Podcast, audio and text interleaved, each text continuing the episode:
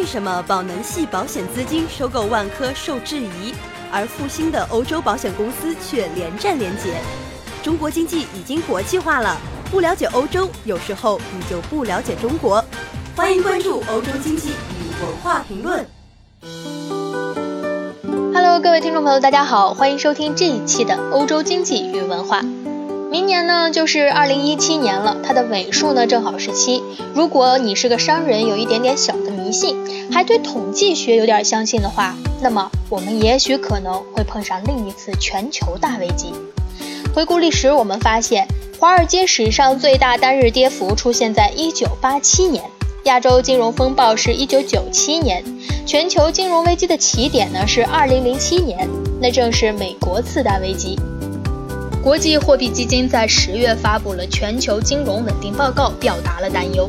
国际货币基金指出，原物料价格回升有助部分关键新兴市场，短期风险亦有所下滑，但中期风险仍持续上升。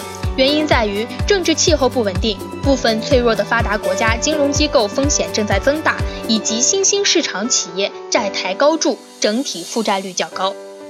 全球金融产业外的公立部门和私营部门的债务呢，总共达到了全球 GDP 的百分之二百二十五，这个比例呢是历史上最高的数字。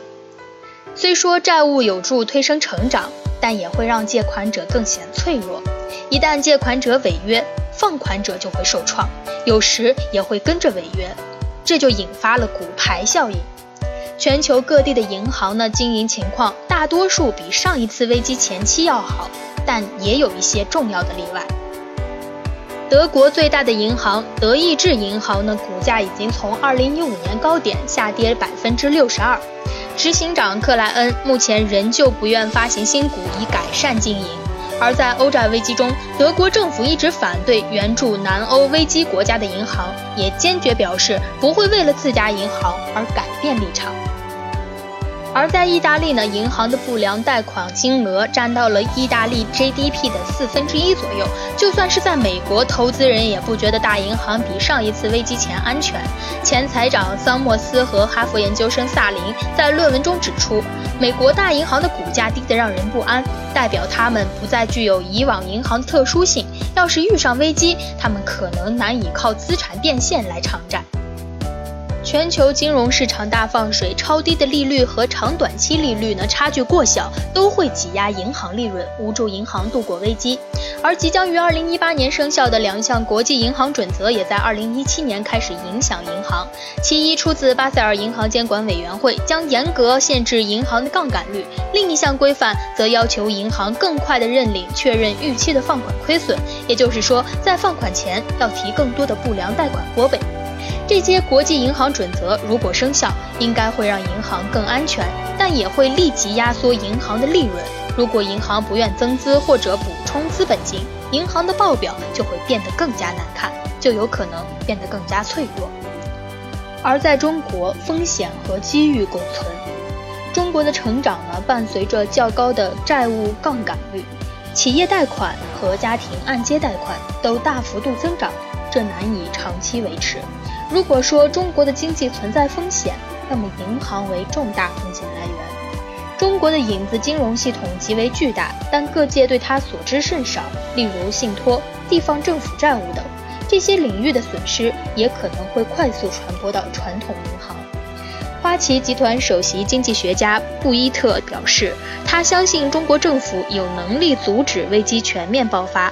关于中国银行的危机问题，也是一直谈论的问题。中国政府近期展现了对于降低债务杠杆的决心和铁腕，有助于中国经济平稳着陆。那么，在全球金融系统里，风险最大的地区是哪里呢？其实呢，是东南亚国家，特别是新加坡。全球经济放缓，各国贸易保护主义抬头。全球贸易前景不明，以往的亚洲四小龙——香港、台湾地区、新加坡和韩国，其经济都遭受了很大的打击。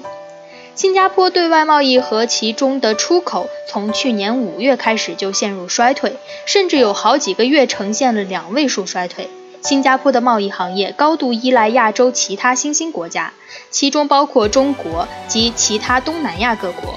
由于这些国家的贸易放缓，对新加坡贸易造成较大影响。另一方面，新加坡的银行业风险也积累到一定程度，且长期以来并不透明，你不知道他们把钱都借给了谁。由于贸易和金融两大支柱行业均有较高的不确定性，而此前新加坡的政治和经济体制稳定，没有经历过太大的波折。如果此次风险引爆，更会让人始料不及。那么，何时新加坡的金融风险会爆发呢？国际金融市场对于新加坡的金融风险其实已经关注很久了。金融大鳄索罗斯就在2015年预计2016年新加坡会爆发危机。当新兴市场国家的泡沫经济破裂，尤其是新加坡的重要出口城市东南亚国家出现经济增长危机，再加上全球利率开始走升，标志性事件就是美国加息，新加坡的泡沫经济便会无以为继。中国的经济已经国际化了，不了解欧洲，有时候你就不了解中国。欢迎关注微信公众号“欧洲经济与文化”，我们下期节目再见。